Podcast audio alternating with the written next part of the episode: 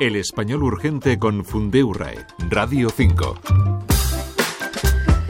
Este año, como se ha señalado en muchos medios de comunicación, tenemos elecciones por todo el planeta.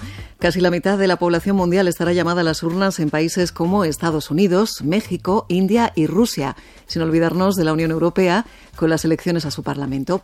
Las primeras han sido en Taiwán y a ellas les ha dedicado la Funde URAE una recomendación. Bienvenido Javier. Son sobre todo, aunque no exclusivamente, cuestiones de escritura. Hola Marta. Empezaremos por el propio nombre de Taiwán y el de su capital, Taipei, que llevan tilde por ser agudas acabadas en N y en vocal, respectivamente. Pero añadiéndoles la tilde, ¿no estaríamos cambiando de algún modo los nombres originales? Porque me imagino que no la llevan. Eh, no, no llevan tilde, pero es que tampoco llevan ninguna de las letras con las que los escribimos, porque originalmente son en caracteres chinos. Como esto sería un engorro para nosotros, tenemos que trasladarlo a nuestro alfabeto y una forma de hacerlo es con lo que se llama transcripción. Y cuando transcribimos, lo adecuado es ajustarse a las normas del español. Incluso con una W. Eh, sí, porque es una letra que ya no se rechaza y se considera parte del alfabeto. El segundo punto está relacionado con las siglas de los partidos, porque recomendáis que se basen en la forma española. Eh, más precisamente lo que recomendamos es que no se usen las siglas inglesas. Y es algo que vemos a menudo cuando se citan partidos de otros países. Podemos adoptar la sigla original, como con el SPD alemán, o podemos emplear la sigla que corresponde a la traducción española. Pero lo que no tiene mucho sentido es la sigla inglesa, a menos, claro está, que el partido tenga un nombre inglés. Y la siguiente no es de escritura, sino de un anglicismo, ticket presidencial. Eh, sí, el sustantivo ticket se emplea en inglés en referencia a una lista de candidatos de un partido en unas elecciones. Así que en español se puede decir, en función del contexto, lista, fórmula, papeleta, y si son solo dos candidatos, binomio, tándem. Tres recomendaciones acerca de las recientes elecciones de Taiwán, aunque hay algunas más que se pueden consultar en el sitio fundeo.es.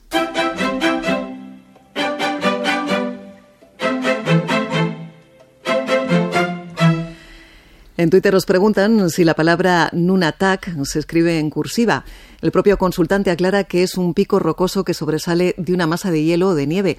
En primer lugar, tal vez eh, convenga que expliques qué es esto de la cursiva. Eh, pues es un tipo de letra que suele estar inclinada y con formas algo redondeadas.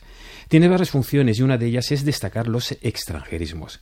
Ahora bien, hay que matizar porque si un extranjerismo se acomoda sin problemas a la ortografía y a la pronunciación del español, no siempre es necesario destacarlo, sobre todo si se ha sentado, como pasa con una palabra muy parecida, que es anorak.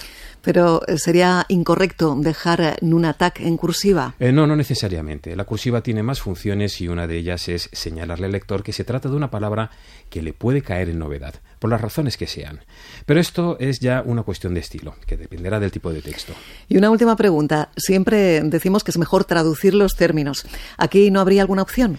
bueno, es que en geología hay una costumbre bastante peculiar y es intentar adoptar internacionalmente un nombre basado en la lengua hablada allí donde se encuentra el fenómeno o donde se considera característico. Por ejemplo, caldera, que es eh, cierto tipo de cráter volcánico, se llama así, o aproximadamente así, en inglés, sueco o japonés. Y es español porque el modelo es la caldera de Taburiente, en La Palma. Una norma interesante, desde luego. Recuérdanos, Javier, para acabar, cómo os pueden formular consultas. Por el sitio fundio.es o por las redes Facebook o X.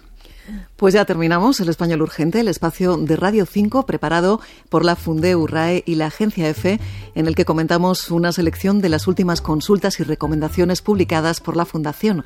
Javier Bezos y Marta Alonso, nos despedimos hasta la próxima.